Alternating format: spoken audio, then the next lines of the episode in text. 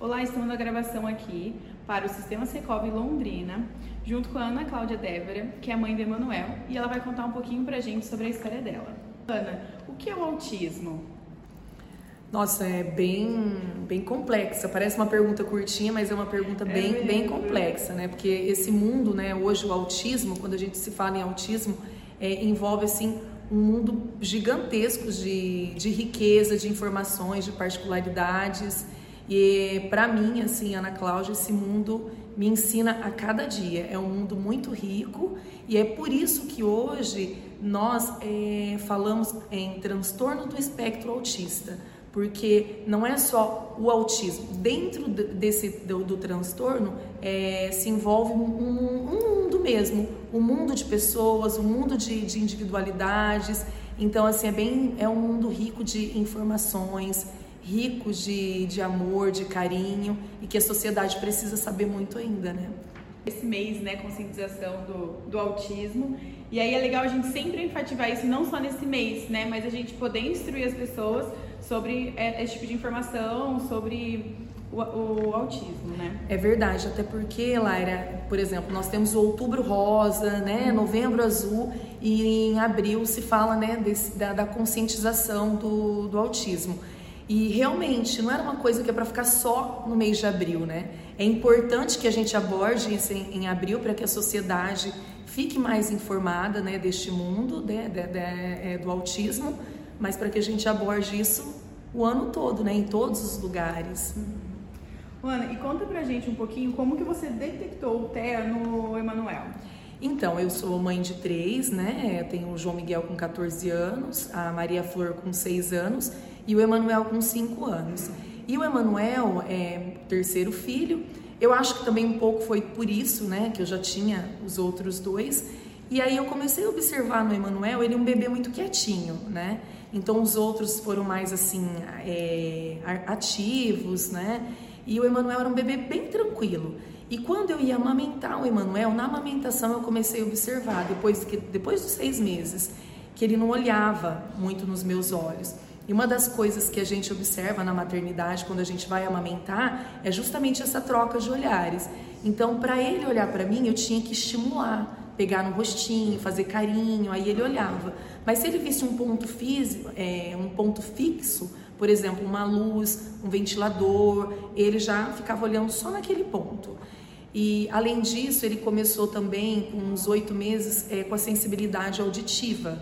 Então, se nós estávamos em lugares assim que tivesse música muito alta, ou por exemplo fosse na igreja e tivesse um coral cantando, é, festas de aniversário quando as crianças começavam a estourar balões, então tudo isso ele chorava muito e não era um choro só de assim ah tá estranhando, era um choro de medo, era um choro de pavor. E isso começou a me, me incomodar bastante. Então já acendeu uma, uma luzinha assim. Falei, acho que o Emanuel ele é autista. Anne, conta pra gente com quanto tempo você percebeu que o Emanuel ele era especial. Então, com, é, acho que com uns nove meses, eu já, eu só que eu falava para a família, até interessante falar isso, porque eu falava para o meu esposo, acho que o Emanuel é autista. Imagina, você tá louco, ele só é quietinho. Você tá comparando ele com os outros filhos. E então, assim, mas com nove meses eu já sabia que tinha algo, né, é, diferente com ele. Aí, quando nós viajamos em 2019, ele ia completar dois anos em fevereiro. Então, nós viajamos nas férias de dezembro e nós fomos pro, pro parque o Beto Carreiro e lá o Emanuel sofreu muito, porque era muito barulho. Então, assim, foi uma coisa assim muito triste para mim como mãe e também para nossa família, né? Porque ele não se divertiu, as, os outros também não, não conseguiram se divertir, porque ele chorava muito, muito, muito. Então, naquele passeio, eu decidi assim: ó, quando eu voltar para casa, quando nós voltarmos para casa, eu vou procurar ajuda, porque o Emanuel tem alguma coisa. Então, foi quando eu, mãe, por conta própria, comecei, procurei uma clínica que trabalha com aba e também procurei fono, coloquei o Emanuel na ecoterapia, tudo que eu via que podia ajudá-lo, eu coloquei. Então foi com quase dois aninhos. Legal, né, ter esse olhar para o filho, né, e saber esse diagnóstico. Assim, claro que você não é médico para dar esse diagnóstico, mas você foi procurar a informação que ajudava no desenvolvimento dele, né? Então, é. ah, ele tem um atraso na fala, vou procurar alguém. Isso. Eu sinto que ele tem uma dificuldade em socializar, então você foi resolvendo isso. Isso é muito legal, ter esse olhar. Né? E assim, Lara, uma coisa que é importante falar, porque assim, é, eu sempre deixei claro, quando eu levei o Emanuel na clínica, que para mim o que era importante não era o diagnóstico, ele está no espectro, ele não, não está no espectro. Para mim, o que era importante é justamente isso: é ver o Emanuel se desenvolvendo, falando, interagindo, né? Então, é, é, tentando levar uma vida normal dentro do que era possível para ele. Uhum. Então, foi isso que eu, que eu, que eu sempre busquei. Uhum. Ana, então falando um pouquinho do Emanuel novamente, né? Então, hoje como que é o desenvolvimento dele, assim? Eu vejo, eu né, conheço você, vejo cada conquista, né? Então, eu queria que você falasse um pouquinho hoje como que você vê o desenvolvimento dele. Então, o Emanuel, é, como, eu, como eu já falei, né? Então ele, não, ele era não verbal, ele não falava, então é importante também destacar aqui que o desenvolvimento do Emanuel é o desenvolvimento do Emanuel, não vai ser o desenvolvimento da Maria, da Joana é, nós somos únicos, todos nós somos únicos, né? Tanto é que cada um tem uma digital. Mas o Emanuel ele não falava. Quando eu levei o Emanuel na clínica, é, a primeira vez ele não reconhecia os objetos. Então, por exemplo, se você pegasse um porquinho, ah, o que, que é isso? Ele ia olhar, ele ia ver que era um brinquedo, mas ele não ia falar o porquinho, o carrinho, ele não conseguia diferenciar, ele não contextualizava as informações. Enfim, né? Isso com dois anos. Hoje o Emanuel está com cinco anos, então três anos de terapia, três anos de fono. Ele passou também por uma doença bem grave, né? E isso também interrompeu um pouco do tratamento dele, do desenvolvimento dele. Mas hoje, assim, para nós é uma vitória, como você falou. É, cada dia é uma conquista. Então hoje ele consegue se expressar, hoje ele consegue brigar com a irmã, ele briga mesmo com os irmãos, ele defende o espaço dele, ele interage com os amigos, ele já está escrevendo, pega, ele tinha uma coordenação motora bem, bem desafiadora mesmo. Hoje ele já consegue pegar o lápis na pinça, ele escreve, reconhece as letras, enfim, então ele está assim. É, se você perguntar para mim hoje, Ana, o Emanuel, é, o comportamento dele é atípico, típico, para mim isso não importa. O que eu tenho para dizer para vocês é assim, que hoje ele leva uma vida dentro das possibilidades dele, uma vida alegre, normal, e ele está super bem, graças a Deus. e quando você leva ele em algum lugar, ou um parquinho, ou o que seja, assim, você vê, existe uma comparação ou até uma observação de quem já conhece o Emanuel? Como que funciona isso no meio social, assim? É até legal falar isso porque o Emanuel, então assim, o autismo, algumas pessoas nem gostam dessa nomenclatura dos, é, dos níveis, né? Então, por exemplo, ah, é leve, moderado, grave, enfim. O Emanuel ele tá, ele tá no espectro e é leve. Então ele ainda ele não passa por esse tipo de preconceito. Algumas vezes sim, algum, alguns episódios, né? Mas assim é importante a gente também é, falar sobre o autismo porque é, para que as pessoas também não olhem para as crianças com dó. As mães não gostam disso. Todas as mães que têm filhos especiais. O que a gente quer é que o nosso filho conquiste o espaço dele como qualquer outro indivíduo. Mas tem sim, as mães passam por é, bastante desafios. É, nesse mês agora de abril, nós é, mães nos unimos para falar sobre a conscientização do autismo no trânsito. Por quê? Porque, por exemplo, às vezes a criança tem uma crise e ela fica nervosa, ela grita e você tem que parar o carro ali, então as mães são multadas, elas não são ajudadas. Então foi super legal nesse mês de abril que a polícia militar aqui de, de Londrina, né, o 5 Batalhão, se uniu, é, se uniu com, a, com as mães e para conscientizar a população, para ajudar essas mães a poder estacionar em qualquer lugar, né? Ontem eu passei por isso, eu estava com o Emanuel, é, tendo que parar em um determinado lugar eu tenho adesivo, tenho autorização e um homem discutiu comigo e ele não parou, ele não, ele não cedeu a vaga. Tipo assim, eu, eu falei, eu tô com uma criança, eu mostrei, né, que tava com uma criança autista dentro do carro e ele fez que não, ele gesticulou, entrou, me deixou na chuva com uma criança para entrar nesse determinado local.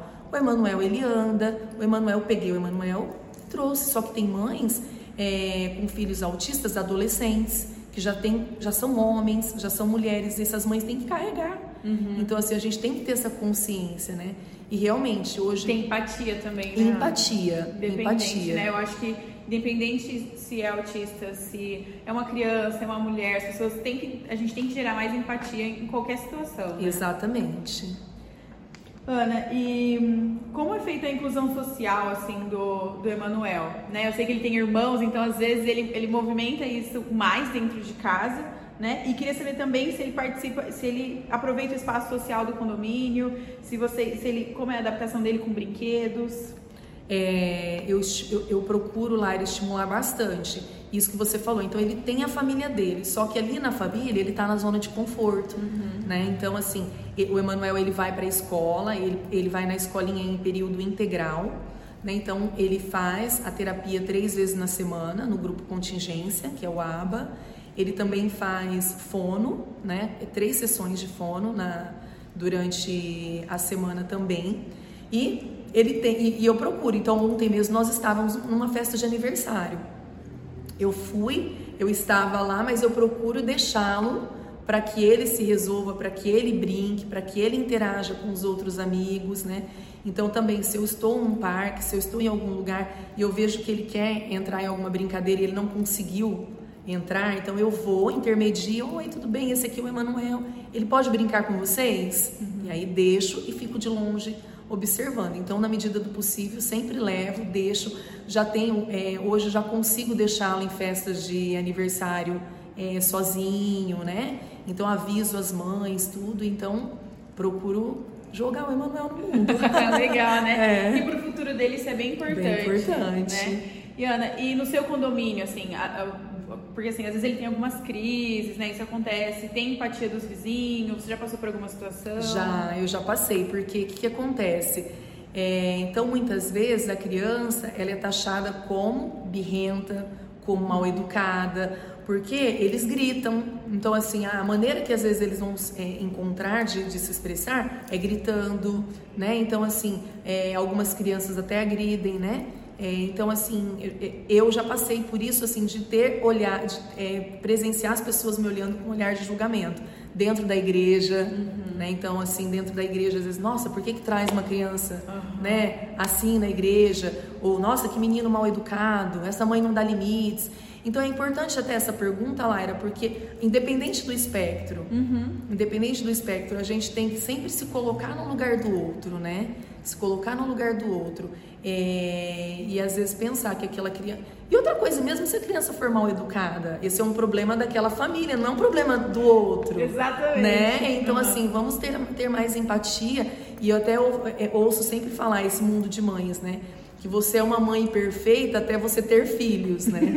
é verdade. É, nossa, se fosse com meu filho eu não faria isso, se fosse com a minha, né? Mas aí a hora que você tem, que você se vê naquela situação, então, assim, né, a gente também ter essa empatia, né, de olhar para o outro.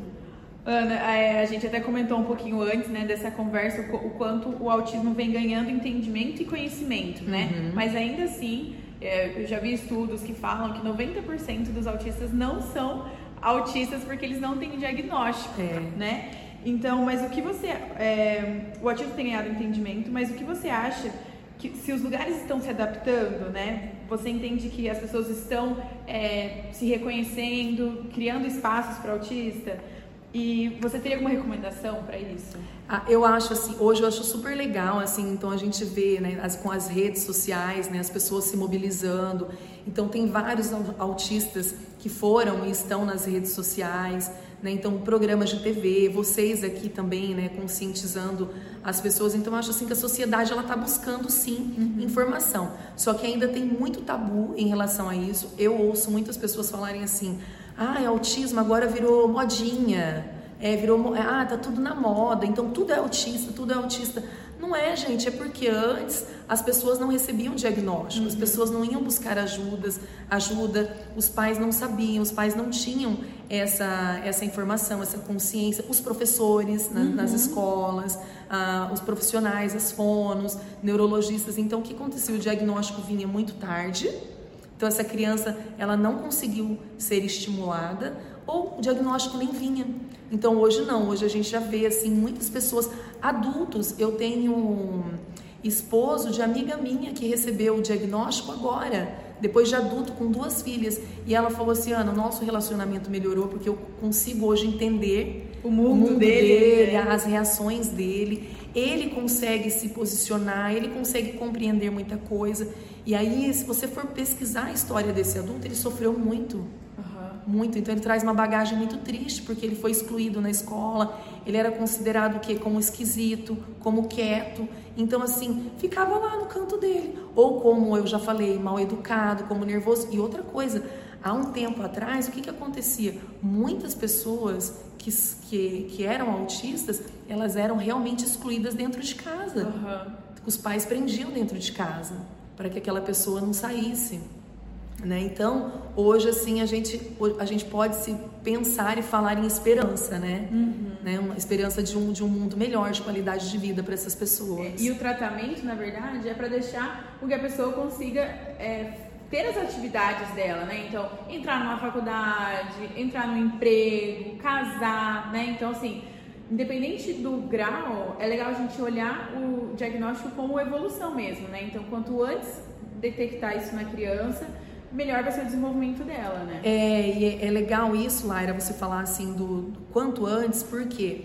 É, porque às vezes as pessoas falam assim, nossa, mas ele recebeu o diagnóstico muito cedo, às vezes ele nem é autista. Gente, isso não importa. É. Eu sempre penso nisso, não importa, o que importa é a criança ser estimulada, uhum. né? Então assim, ela ela está sendo estimulada. Então hoje eu vejo assim o progresso do Emanuel e eu penso, eu olho para ele e falo, nossa, muito obrigada, agradeço a Deus por eu ter tido essa sensibilidade, por eu também ter tido coragem, ido para a internet, falado com muitas amigas, muitas pessoas que buscaram ajuda. Por quê? Porque eu penso assim, se eu não tivesse buscado, como será que ele estaria? Uhum. Né? Como será que ele estaria? Né? Então hoje eu vejo ele se desenvolvendo, correndo, brincando, falando, né? escrevendo. Então, e se eu não tivesse buscado ajuda? Né? Uhum. Ana, e dá uma dica para as mães que é, têm filhos né, pequenos ou acham que eles têm alguma coisa diferente, que nem essa situação do olhar, do, do movimento repetitivo, você teria alguma dica para essa mãe? É, primeiro assim, que eu acho que nós mães, é realmente isso, as mães elas conseguem olhar o filho, né, com esse olhar, com esse instinto materno, né? E nós, mães, a primeira coisa que já tem que cair por terra já é o preconceito. Uhum. Porque quando a gente pensa assim, quando, ai, mas meu filho é autista, aí você já tem medo que da criança ser excluída, do, do preconceito. Não pense nisso. Acho que a gente tem que observar isso, olhar a criança na sua individualidade e tentar ver, né? Porque, por exemplo, é, essa sensibilidade auditiva, tem crianças que andam com a, na pontinha do pé, tem crianças que ficam enfileirando o carrinho, tem interesse por um objeto só, né? Então o Emanuel ele ama carrinho Hot Wheels até hoje. Então se você procurar no bolso dele, você vai encontrar carrinho no bolsinho dele. Aí assim, então eles têm um interesse específico por determinada determinada coisa. É, o Emanuel ele tinha sensibilidade na palma da mãozinha, então às vezes eles têm essa sensibilidade também. E o olhar nos, nos olhos, né? Que o, é, o Emanuel não olhava nos olhos. E, como eu já falei, né? Então eu estou falando de algumas características. O Emanuel faz tudo isso? Emanuel, não. Às vezes a criança nem vai fazer tudo isso e ela está no espectro. Uhum. E às vezes ela também vai ter todos esses comportamentos. Então é esse olhar específico. E buscar ajuda, né, Laira? Às vezes você vai no pediatra, o pediatra vai falar que não. Se você sentiu no seu coração que tem algo, né, que, que você possa buscar ajuda, então vai procurar pessoal mesmo da área, né, do método ABA, Denver, que possa dar essa visão, né, ter essa visão mais específica. E lembrando que se você levar igual eu levei o Emanuel no grupo contingência, eles não vão te dar o diagnóstico, uhum. porque isso quem dá é o neurologista ou psiquiatra, mas eles vão ajudar o seu filho a se desenvolver, né?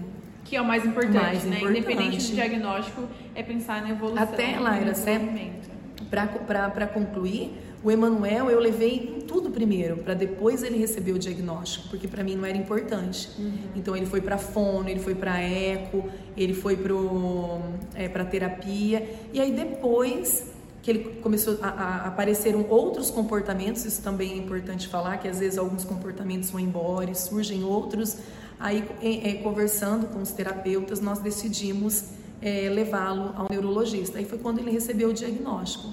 Hoje eu tenho até as minhas dúvidas se ele fosse hoje, se ele receberia. Entendeu? Então hoje o Emanuel, do jeito que ele está, será que ele receberia? Uma vez autista, sempre autista, mas hoje, do jeito que ele está, eu acho que ele ia nos confundir, entendeu? E que bom ter esse olhar para ele, né, Ana? Ah, eu fico muito feliz.